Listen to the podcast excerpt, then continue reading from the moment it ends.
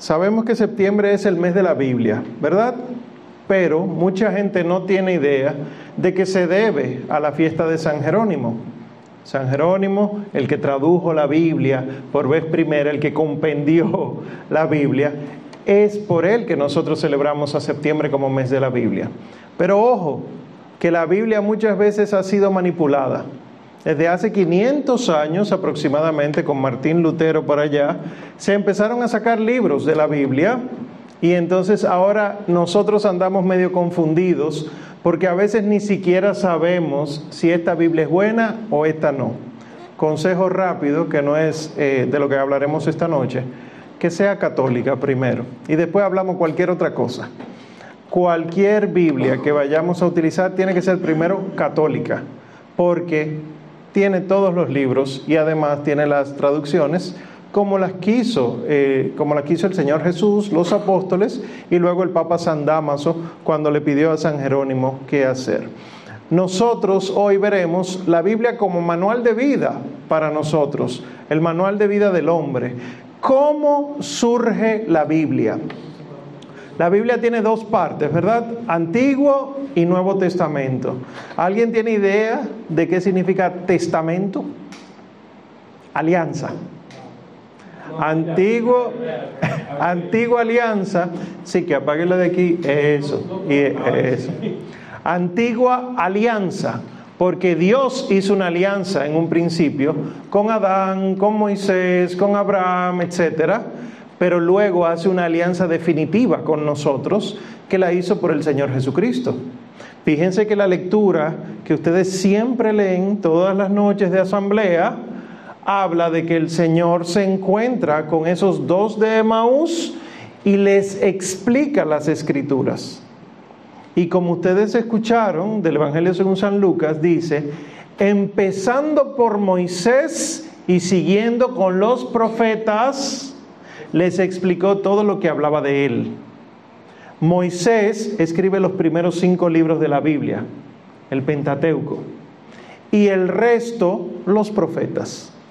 Quiere decir que el Señor Jesús explicaba el Antiguo Testamento a los dos de Maús. Y así nos lo explica a nosotros. Entonces, el Antiguo Testamento surge porque Moisés y los profetas, inspirados por Dios, dejaron por escrito unas cuantas cosas que Dios le pidió que escribieran. Por eso tenemos en el Génesis la creación. Por eso tenemos en el Éxodo el pueblo caminando por el desierto. Por eso tenemos en Isaías cuando el Señor se lleva al pueblo para el destierro, que luego le dice a Isaías, a Isaías, consuela a mi pueblo. Dile que están de castigo, pero que no es para siempre. Que si vuelven a mí, yo les amo. Y esto entonces es lo que se conoce como Antiguo Testamento. El Antiguo Testamento es lo que los judíos consideran escritura sagrada y punto.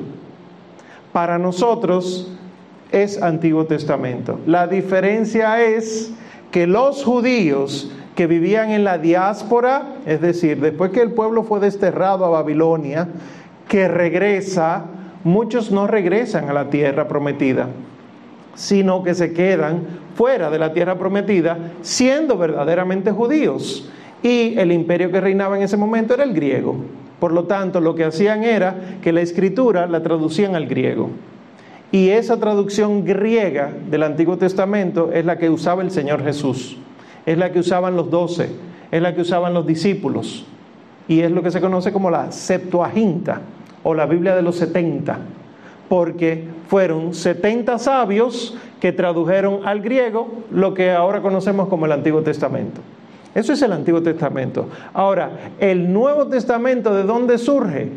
Que nosotros viendo que en los primeros siglos, específicamente en el siglo I, circulaban muchas cartas de San Pablo, de los apóstoles, los hechos de los apóstoles, eh, los evangelios en las primeras comunidades. San Pablo salió de Tierra Santa y se fue a Éfeso y allá fundó una comunidad, a Corinto y allá fundó una comunidad, a Galacia, etcétera, que son las cartas que vemos en la Biblia. Esas cartas circulaban De hecho, por ejemplo, en la carta a los Gálatas, San Pablo dice, esta carta es para las iglesias de Galacia. Cuando una comunidad termine de leerla, hágasela llegar a otra comunidad. Está explícito y así circulaba. Eso es lo que luego entonces se convertiría en Nuevo Testamento, con el Apocalipsis adicional. Pero ¿qué pasó? Que como circulaban muchas cosas y había mucha gente escribiendo muchas cosas, la iglesia tuvo que reunirse y decir, espérense, el Antiguo Testamento serán estos libros, 46, que están en griego, y el Nuevo Testamento serán estos cuatro evangelios, Mateo, Marco, Lucas, Juan, los hechos de los apóstoles, las cartas de San Pablo, Santiago, San Pedro, San Judas y el Apocalipsis. Y así entonces, en el año 382, fíjense la fecha, fue que se empezó a hacer eso y el Papa San Damaso le pidió a San Jerónimo que todo eso en griego lo tradujera al latín ¿Por qué? Porque el idioma del imperio era latín. El idioma que el pueblo entendía era el latín, no el griego. Y como era el idioma del pueblo, del vulgo, entonces se llamó la primera Biblia de la iglesia la Vulgata. La Vulgata es la primera Biblia existente en el mundo entero y se empezó en el 382 y el trabajo San Jerónimo lo acabó en el 405. Aquí le voy a poner una notita. Si la Biblia empezó a existir en el 405, ¿qué pasó entre el siglo I y el siglo IV? En 400 años, ¿dónde estaba la fe? Ah, hermanito católico, nuestra fe no se basa en la Biblia. Y aquí puede ser que alguien diga, ¿qué? No, nuestra fe no se basa en la Biblia. Nuestra fe se basa en lo que transmitieron los apóstoles. Se transmitía de manera oral y algunas cosas se dejaron por escrito. Por eso ustedes van a ver que la misa tú no la encuentras en la Biblia. Tú sí encuentras la Eucaristía, es decir, que Cristo se quedó en cuerpo y sangre, en alma y divinidad, en pan y vino consagrado. Pero tú no encuentras de que ritos de entrada, saludo del sacerdote, liturgia de la palabra, homilía, tú no lo encuentras en la Biblia. Porque no hubo necesidad de escribirlo, porque todas las comunidades la celebraban desde el primer día. Y por eso nosotros los católicos creemos en la transmisión oral de la fe que se llama tradición la sagrada tradición, con T mayúscula, es la transmisión oral de la fe. Por ejemplo, esto que estamos haciendo aquí.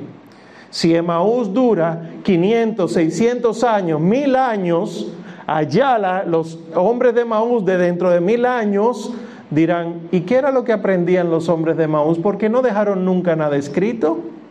No, es que nosotros no creemos en algo que esté escrito y punto o las notas que ustedes toman las vamos a guardar y las vamos a archivar. No, nada que ver. Así surge la Biblia. Bien, entonces, ¿qué contiene la Biblia? ¿Qué tiene este libro que tantos consideran tan importantes? Pues tiene 73 libros básicos, 73 libros que hablan sobre la historia de la salvación. ¿Qué es la historia de la salvación? En resumen, Dios crea al hombre a su imagen y semejanza, pero el hombre se deja llevar por el pecado, cae, o sea, se sale de la gracia de Dios.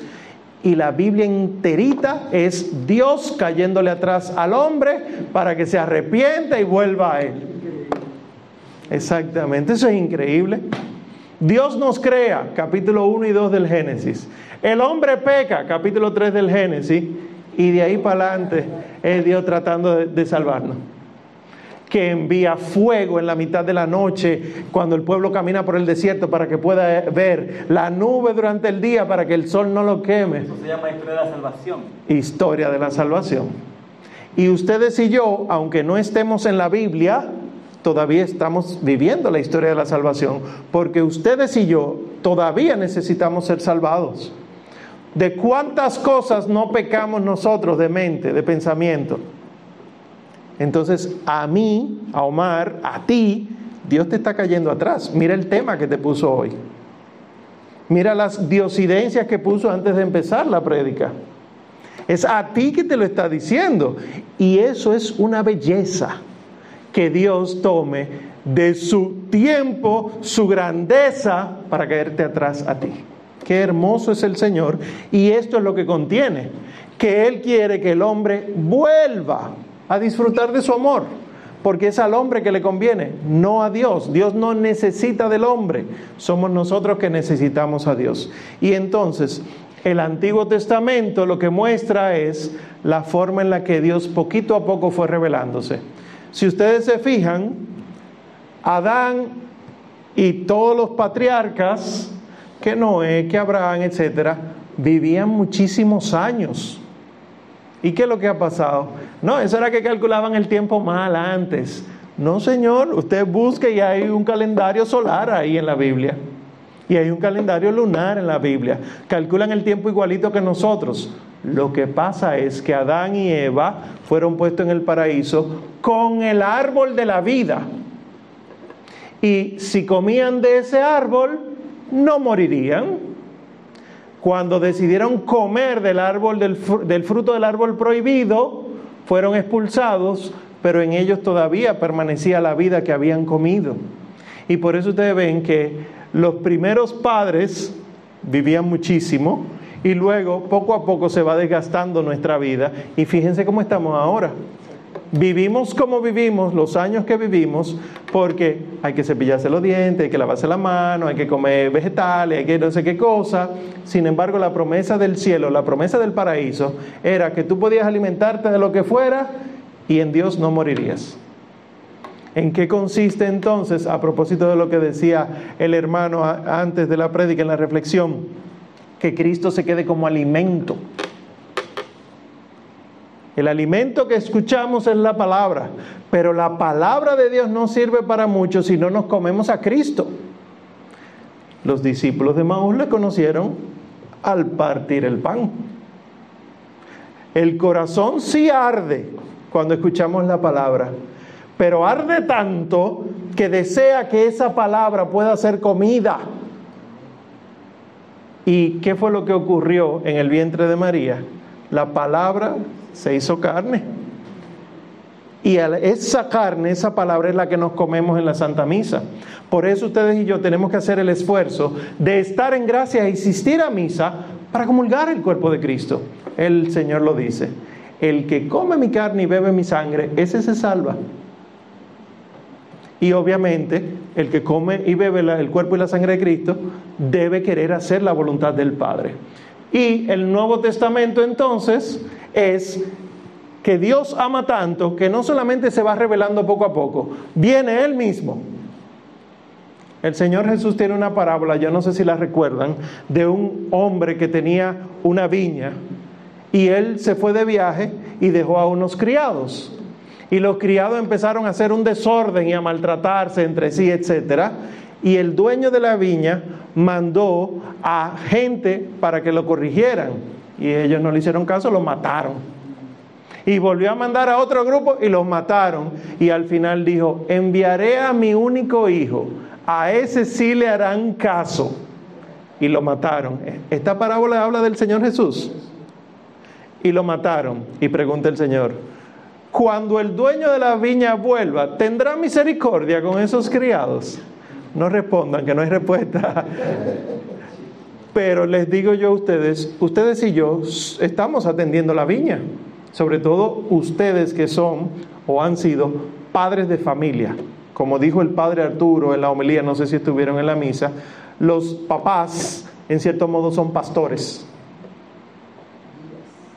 Tienen que pastorear ciertas ovejas y por eso mismo entonces ustedes tienen no solo la responsabilidad, sino que también tienen la ayuda del cielo para poder atender su hogar. Y el Nuevo Testamento entonces es Dios viniendo para que lo comamos y Él se haga uno con nosotros. Pero ¿qué nos enseña sobre la vida? Que esto es lo que yo quiero que entendamos. Pudiéramos aprendernos toda la teoría de la Sagrada Escritura cuántos libros son, cuál es la clave para entenderlo, eh, hay que leer griego para saber interpretarlo.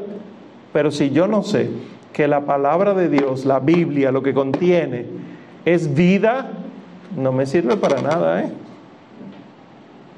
Si yo la Biblia, por ejemplo, que tengo en casa, lo único que hace es estar abierta y punto, no me sirve para nada.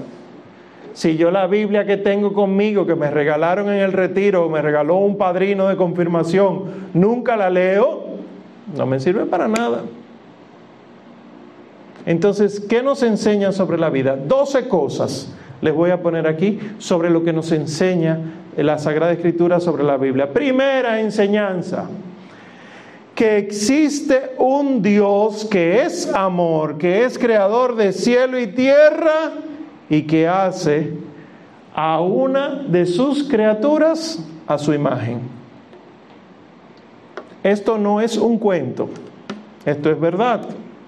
Fíjense, los que les gustan mucho las ciencias, como a mí, que se ponen a leer, a buscar más para allá, que, que vida en otro planeta, etcétera, hasta el día de hoy no ha sido hallada ninguna. Pero ¿cómo es posible? Este es el argumento base. ¿Cómo es posible que en un universo tan grande, con tantas estrellas y tantos posibles planetas, Dios haya creado al ser humano solo aquí, vida solo aquí? Pero ¿por qué es que te molesta que Dios sea todopoderoso? Interesante esto que al día de hoy no ha aparecido. Pongan ustedes que sí aparezca. Pongan ustedes tantos siglos observando el cielo. Si aparece, esa criatura no fue hecha imagen y semejanza de Dios. Nada. Solo el hombre fue hecho imagen y semejanza de Dios. Y todo esto que estoy hablando es lo que vemos. Dios hizo cielo y tierra. Cuando hablamos de cielo es lo invisible. Ahora mismo ustedes, desde que fueron concebidos en el útero de su mamá, Dios le asignó un ángel, su ángel de la guarda. Ahora mismo con nosotros hay la misma cantidad de personas aquí en ángeles. Y si Dios ha querido, ahora mismo puede haber más ángeles. ¿Por qué? Porque aquí se está predicando la palabra de Dios y los demonios están locos por meterse en tu corazón ahora mismo para decir, todo eso es mentira, no le hagas caso. Si Dios es tan bueno, ¿por qué tú tienes tanto problema en tu casa? Y los ángeles tienen que empezar a batallar. Entonces, lo primero que se nos enseña es que la verdad de Dios creador, amor, es una verdad. Y te creó a ti de manera especial, no fue carambola, no fue al azar, fue de verdad. Segunda enseñanza, que el hombre prefirió ignorar a Dios y sigue haciéndolo, lo cual permite que el pecado siga dañándolo. Tú y yo, en medio de nuestras decisiones de la vida, se nos pone adelante elegir a Dios o rechazar a Dios. No, hombre, pero tú haces eso y, y tú pides perdón en tu corazón luego. Eso es rechazar a Dios. Y no se supone que el que hace la voluntad de Dios, el que cumple los mandatos, es el que se va a salvar. Nosotros no debemos anhelar nada de lo de esta tierra. ¿Qué pasa? Que desde chiquitico a ti te están diciendo que tú tienes que tener mucho. Tú tienes que trabajar y producir mucho, porque la felicidad está ahí. Y el Señor Jesús te dice, tienes que renunciar a todo ¿Recuerdan el joven rico, verdad? ¿Cuál era el problema? Señor, pero yo cumplo los mandamientos desde chiquito. Ah, bueno, pues véndelo todo y dáselo a los pobres. Y luego sígueme. Y dice la lectura que el joven se entristeció y se fue. Si ese joven, no sabemos cómo le fue después de ahí, quizás sí llegó la conversión, pero si ese joven no renunció de corazón a sus bienes, no se salva. Porque es que para yo ir al cielo tengo que soltar todo. Eso es un problema ahora mismo cuando el mundo te dice, tú eres importante cuando tienes. Dios te bendice con lo material y no es lo que dice el Señor. Tercera enseñanza, tiene Dios entonces que revelarse y hablar por los profetas y luego venir él mismo a salvar al hombre del pecado. Es decir, los primeros cinco libros del Pentateuco, todos los libros históricos, los salmos, los profetas, todo eso es Dios mismo hablando. Y por ejemplo, ese ejercicio que ustedes hicieron de tomar un versículo, entre comillas, al azar, ustedes se dan cuenta de que siempre habla el corazón. Porque es palabra de Dios y Él mismo viene y se hace presente aquí. Todo hombre de Maús tiene que pasar por la capilla porque si no, no estamos en nada. No lo digo porque haya alguien que no lo haga, sino por si acaso el demonio está convencido de que no, no importa. Hay que pasar por la capilla.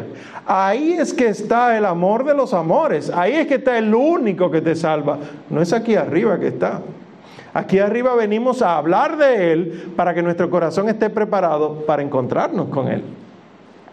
Pero todos debemos pasar, aunque sea cinco minutos. El Señor no te pide una hora. El Señor te pide tu corazón. Y por lo tanto, si tú puedes entregar tu corazón en cinco minutos, entrégaselo.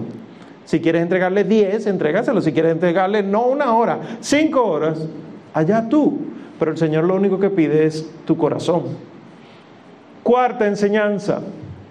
El hombre que busca de Dios es el que puede ser mejor en su mente, en su alma, en su corazón y en su ser. Yo les preguntaré algo. Si yo tengo problemas mentales, psiquiátricos, reales, tengo unos problemas bien serios, ¿yo soy una buena persona para darle consejos a ustedes? No estoy tratado, no tengo medicamento, estoy... ¿Verdad que no soy buena persona para dar consejos? Pues todos nosotros estamos heridos por el pecado. Si todos somos pecadores, ¿cuál de nosotros puede guiar al otro a la salvación? Ninguno. Solo Dios. Métanse eso en la cabeza. ¿Por qué lo digo? Porque se ha puesto de moda desde hace como 30 años los libros de autoayuda. Y la autoayuda está partiendo de la idea de que tú no tienes pecado de que tú tienes fuerza, tú tienes un poder sin límites en tu interior y cuidado que eso no es de Dios. Hoy no voy a hablar de eso, pero sepan que un ciego no puede guiar a otro ciego. ¿Qué dice el Evangelio que le pasa a esos ciegos? Los dos se van por el hoyo. Entonces, solamente con Dios es que nosotros podemos ser mejores. Quinto, nada hay, por lo tanto, humano que por sí mismo pueda llevarnos al más allá. Y esto lo enseña la iglesia. No hay ningún sistema económico, ningún sistema político, ningún sistema educativo, ninguno que el hombre se haya podido inventar que esté libre de la mancha del pecado del hombre. Todo lo que yo pienso, lo pienso desde mi pecado. Yo necesito de Dios para que mi pecado no afecte mis cosas. Y así entonces el hombre solo no se salva, el hombre con Dios se salva. Y es la gracia de Dios, sexto, la gracia de Dios que hace que seamos nosotros mismos y más Dios.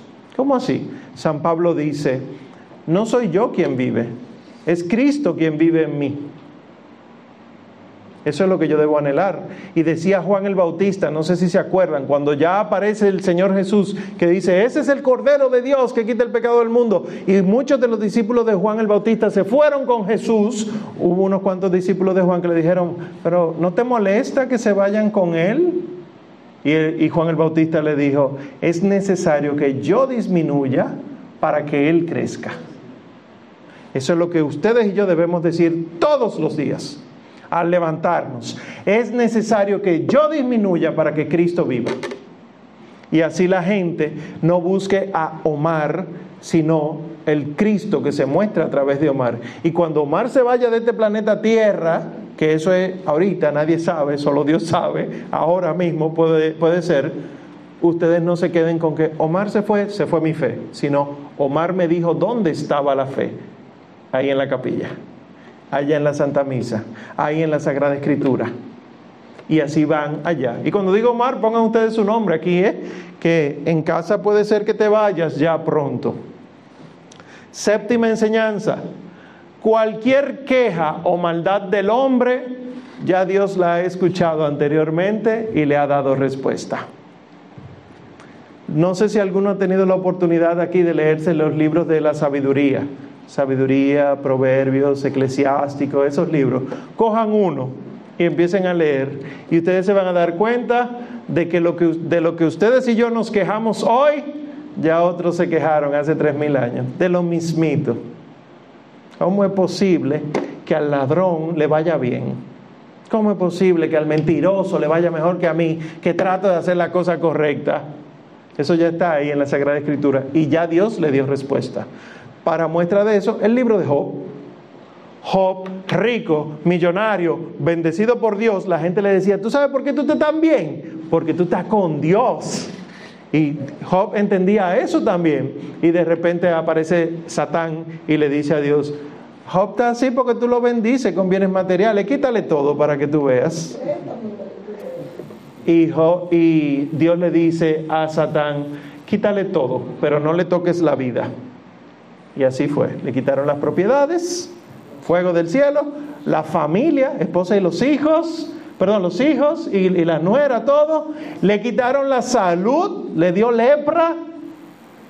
Y todo eso en el primer capítulo del libro. todo eso en el primer capítulo del libro. Y Job dice, el Señor me lo dio, el Señor me lo quitó, bendito sea Dios. O sea que si tú necesitas consuelo para las situaciones que estás pasando, ya están ahí. Y ya Dios te dio respuesta en la Sagrada Escritura. Ocho, Dios te ha otorgado sabiduría para que puedas desarrollar las virtudes humanas necesarias. La gente cuando se va poniendo vieja va adquiriendo sabiduría, a menos que sea un charlatán pero va poniéndose sabio. ¿Por qué? Porque va descubriendo que ya Dios había dicho las cosas. ¿Qué es más importante en Dios? ¿Un atardecer que trae consigo toda la belleza o que tú te afanes trabajando? En lo que tú y yo estamos trancados en una oficina o donde sea que estamos, Dios sigue creando con belleza. Y no es que suelte el trabajo y vete a ver el sol poniéndose, no necesariamente, pero que no puede ser que el, tú trabajes para morirte. Es decir, no fue el hombre hecho para el trabajo, fue el trabajo hecho para el hombre. Y cuando digo trabajo, puedo decir cualquier otro tipo de responsabilidad.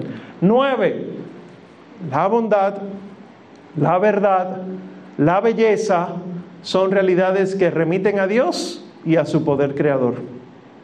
Es decir, podemos contemplar a Dios en lo creado. Y eso también está en la Sagrada Escritura, que los hombres, viendo la naturaleza, podían encontrarse con Dios. Décimo, solo el amor, que es Dios, es la clave para ser de Él y para darnos a los demás por amor a Él. Mateo 25, del 31 al 46, dice algo muy curioso, que es el juicio final. Dice que el Señor puso a las ovejas a su derecha y a las cabras a la, izquierda y le dijo a las ovejas, vengan, hereden el cielo, y a las cabras, apártense de mí, malditos, vayan para el fuego eterno. ¿Por qué? Y aquí la diferencia entre un cristiano y un filántropo, alguien que hace cosas buenas. Que el cristiano hace el bien al otro por Cristo. Cuando tuve hambre, me diste de comer. El filántropo hace bien al otro por el otro. Es decir, si yo voy a ayudar, retiro en Najayo. Si, si usted le toca lo del retiro en abril, o el servicio que hacen aquí en la parroquia, o el servicio que hacen donde sea que lo hagan, si lo hacen por amor a Dios, tiene mérito. Si lo hacen porque hay que hacerlo, no tiene mérito. Y por eso, no sé si conocen al Santo Escoba, a San Martín de Porres. Fray Escoba, su oficio era barrer. Y barriendo con amor, encontró la santidad. Hasta tal punto que San Martín de Porres, santo peruano, obtuvo de Dios la facultad de hablar con los animales. Y estaba un, día comiéndose los ratones, la comida en la cocina, y le dice San Martín, ay hermanos ratones, por favor no se coman la comida nuestra, si ustedes quieren cómanse aquello de allí para allá, y efectivamente los ratones se fueron de la casa. Las hermanas vacas, ay hermanas vacas, coman de ahí para allá la hierba, porque aquí estamos nosotros cosechando lechugas y demás, y efectivamente la vaca de ahí para allá. Y San Martín de Porres tenía el, el, don de la bilocación. Estaba en dos lugares al mismo tiempo. Estaba en Perú ayudando y en Filipinas ayudando al mismo tiempo. Y levitaba. Pero todo esto fue barriendo. Agarra tu escoba. Realmente no es la escoba, sino el amor que se, el amor a Dios que se pone en las cosas. Tú puedes ser un sencillo portero, tú puedes tener una responsabilidad bien grande en una institución, tú puedes ser quien sea, ahí donde te puso Dios, hacer lo que Dios te manda. 11. El reino de Dios en el hombre es la gracia. El reino de Dios en la tierra es la iglesia. El reino de Dios en el cielo es la bienaventuranza. ¿Qué es esto? Ustedes y yo decimos en el Padre nuestro, venga a nosotros tu reino. ¿Qué es eso? En mí, cuando yo lo pido en mí, es, venga Dios tu gracia para yo ser santo. Pero cuando decimos a nosotros aquí en la tierra, estamos diciendo que la iglesia se expanda, que la iglesia crezca, porque la iglesia es la esposa de Cristo. Y cuando decimos ya del cielo ya al final de los tiempos, lo que estamos diciendo es que nosotros podamos ver a Dios. ¿Cuál es el fin del hombre en la tierra? Glorificar a Dios. ¿Y cómo nosotros vamos a glorificar a Dios a quien no vemos? Eso pregunta San Juan. Usted es un mentiroso si dice que ama a Dios a quien no ve y no ama a su prójimo a quien ve. Pero al final de los tiempos lo veremos. Después que hayamos muerto, resucitemos, entonces el Señor se llevará a los que resucitaron para la gloria y allá les mostrará su rostro. Nadie nunca ha visto el rostro de Dios, solamente el Hijo. Y el Hijo vino para mostrárnoslo. Y doce, ser de Dios implica conocer, amar, cumplir sus mandatos por encima de nuestras preferencias. De esto hay que dar un retiro. Porque hay veces que, es verdad que la voluntad de Dios no es tan obvia a veces. Dios, ¿dónde que tú me quieres? Pero hay otra que ni siquiera hay que discernirlo. Si tú tienes que decidir entre algo bueno y algo malo, hay que revisarte. Porque nosotros no podemos nunca optar por lo malo. La voluntad de Dios debe estar por encima de nosotros mismos, de nuestra voluntad. Y esto es un problema ahora, porque ahora mismo se afirma el temperamento, se afirma el carácter, decide, y ni se hable con las mujeres, ¿verdad? Eso es lo que se le está metiendo en la cabeza a las mujeres también actualmente. Y Dios lo que te dice es, el Señor Jesús, el que quiera seguirme, ¿alguien se sabe esa cita? Que se niegue a sí mismo, cargue su cruz y me siga pero que se niegue a sí mismo. Ay, papá. A sí mismo. Por lo tanto, entonces, ¿cómo nosotros podemos entender la Biblia? ¿Cómo podemos entender la Sagrada Escritura? Y les pongo la imagen esta tan fea y tan hermosa a la vez del Señor todo latigado. Según los, los místicos, el Señor recibió tres mil latigazos porque no se le dieron solo en la espalda, sino que se le dieron con maldad y con la maldad demoníaca. Y que estos latigazos entonces pues le hicieron de todo, que lo desfiguraron hasta tal punto que el profeta Isaías dice que no parecía humano, era un gusano, todo desfigurado. Y en ese momento, con una capa puesta, es que sale al pretorio y Pilato le dice al pueblo, He aquí al hombre, que si ustedes se van al Génesis, este es el hombre, ese es Adán, ese es Adán. Adán cuando decidió pecar, mírenlo ahí. Y eso es lo que el Señor tiene que venir a sanar. Por lo tanto, ¿cómo nosotros podemos entender la Biblia? En clave de amor, pero el amor de Dios que es abnegación. Si alguno quiere venir en pos de mí, niéguese a sí mismo, tome su cruz y sígame, porque quien quiera salvar su vida la perderá, pero quien pierda su vida por mí la encontrará. Mateo 16 del 24 al 25. El que quiera seguir al Señor debe estar dispuesto a perder su vida. Y, por ejemplo, hoy celebramos un santo, evangelista, San Mateo. Ayer celebrábamos unos mártires también. La iglesia está llena de hombres, y voy a citar el Apocalipsis, que no amaron tanto su vida que le tuvieran miedo a la muerte. Por un San Mateo que decidió abrir la boca antes de estar cómodo, es que ustedes y yo estamos aquí. Si San Mateo no hubiera obedecido al Señor, no tenemos el Evangelio, no tenemos la predicación que él hizo. Y esto es solo por amor a Dios. Además, esto sí me gustaría que lo tengamos claro, porque se ha metido hasta en los seminarios, lamentablemente. Los acontecimientos bíblicos no son fenómenos naturales que los escritores no entendieron bien y que entonces lo explicaban como si fueran mitos y leyendas. No son mitos y leyendas. Dios sí es todopoderoso. Dios y sus maravillas no son invento del hombre lamentablemente desde el siglo XVIII, por protestantes, ni siquiera por católicos, por protestantes, se metió a la iglesia católica el análisis de que, ustedes ven que Moisés partió el mar en dos y se separaron las aguas y caminaron. Eso fue mucha brisa que hubo y entonces bajó el agua. Pero nosotros damos esas explicaciones y preferimos esas en lugar de, como dice la Sagrada Escritura, dos murallas de agua. Entonces, si, eh, como escuché yo una vez, Cristo no multiplicó los panes, ¿cómo va a ser? Él lo que hizo fue con su discurso lograr convencer a los presentes para que compartieran lo que tuvieran en su, en su bulto. Si el Señor Jesús si Dios, si el Espíritu Santo no pueden hacer nada de eso, vámonos de aquí. Apaguen el aire y la luz para que la factura venga bajita, pero vámonos de aquí, que no hay nada que buscar.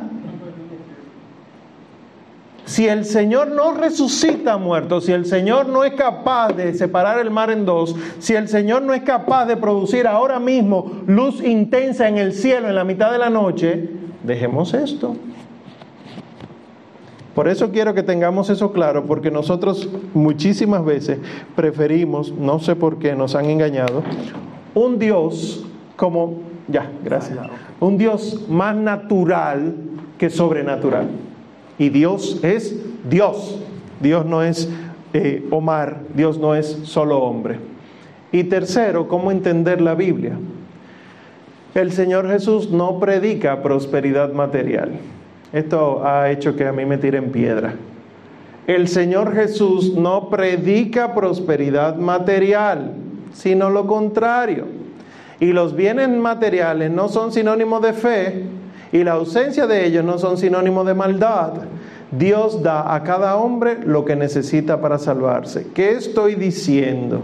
El famoso evangelio de la prosperidad es evangélico, o sea, no es católico, se lo inventaron. Que tú tengas muchos bienes materiales no quiere decir que Dios te está bendiciendo mucho. Lo mismo que si tú tienes pocos bienes materiales, no quiere decir que Dios te está castigando. Dios está dando a cada uno lo que cada uno necesita para salvarse. Y al que mucho se le da, mucho se le exige. Si Dios te está dando muchos bienes espirituales o, materiales, perdón, es para que tú ayudes al que tiene menos. Yo no sé si ustedes recuerdan el episodio en el que la mujer derrama el perfume carísimo en los pies del Señor y lo seca con los cabellos, que Judas, el Iscariote, se queja y dice, pero Señor, eso pudo haberse vendido y el dinero dárselo a los pobres. ¿Alguien sabe lo que dice el Señor después de eso? A los pobres los tendrán siempre entre ustedes. Ja, tú ves, Jesucristo, comunista. No. Cuando el Señor dice que a los pobres los tendremos siempre entre nosotros, lo que está diciendo es que cuando tuve hambre me diste de comer, tuve sed de beber, enferma. Es decir, todos nosotros vamos a tener siempre la oportunidad de ayudar a alguien, porque Dios siempre va a dar menos a alguien para que ese alguien sea tu prójimo. Si no tenemos a quien ayudar, piensen por ejemplo, no sé si lo han buscado, en, en, los países del primer mundo del norte de Europa, Suiza, que ahí tú dejas la casa abierta, todo lo que ustedes han oído, la llave pegada del carro por si un vecino lo necesita, etcétera. La tasa más alta de suicidio. Porque el hombre no fue hecho para la bondad material. El hombre, el ser humano, no fue hecho para tenerlo todo. Porque en la medida que tú tienes algo, aparece un querer algo más. Y lo que estás tratando de llenar, el vacío de Dios, con cosas. Y solo Dios llena eso. Por lo tanto, ¿cómo nosotros debemos amar y conocer la Sagrada Escritura?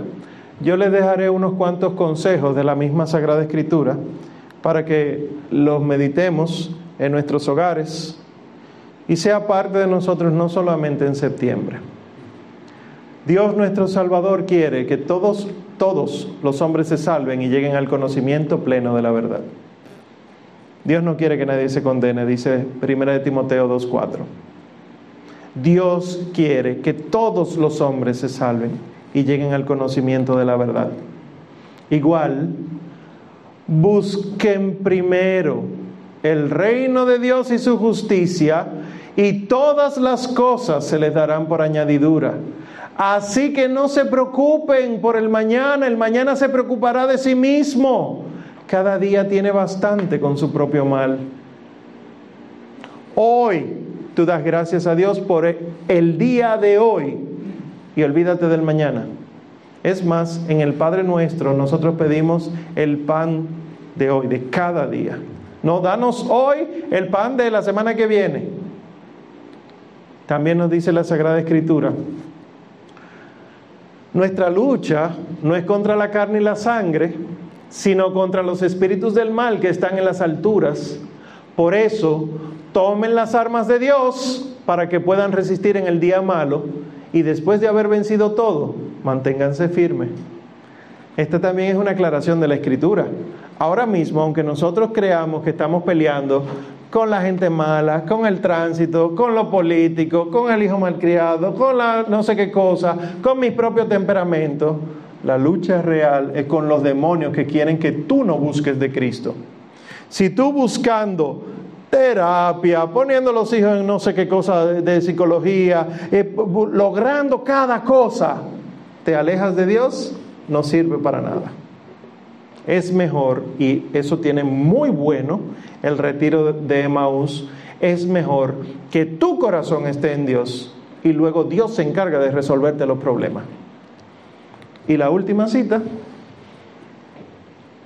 nunca lo olviden, dice Cristo, yo soy el camino, la verdad y la vida, nadie va al Padre sino por mí. En verdad, en verdad os digo, el que crea en mí, hará él también las obras que yo hago y hará mayores aún, porque yo voy al Padre. Anterior. ¿Qué quiere decir? ¿Qué quiere decir entonces que el Señor es el camino, la verdad y la vida? No hay nada, nada, nada que nosotros busquemos que no sea por Cristo para poder salvarnos. No se descuiden con eso. Si se están enfriando en la fe, cojan la Biblia. Si se están enfriando en la fe, avisen a algún hermano. Si se están enfriando en la fe, pasen por la capilla, cinco minutos. El que hace ejercicio en la mañana por aquí, el que cruza por la calle para ir para el trabajo, cinco minutos. Que el Señor está ahí esperándote desde toda la eternidad y Él dice, pidan y se les dará se te enfría la fe, dile, Señor, calienta mi fe, o dame fe, o como dijo el de la Sagrada Escritura, aumenta mi fe, y el Señor te lo dará. Que el Señor les bendiga mucho y gracias por su atención.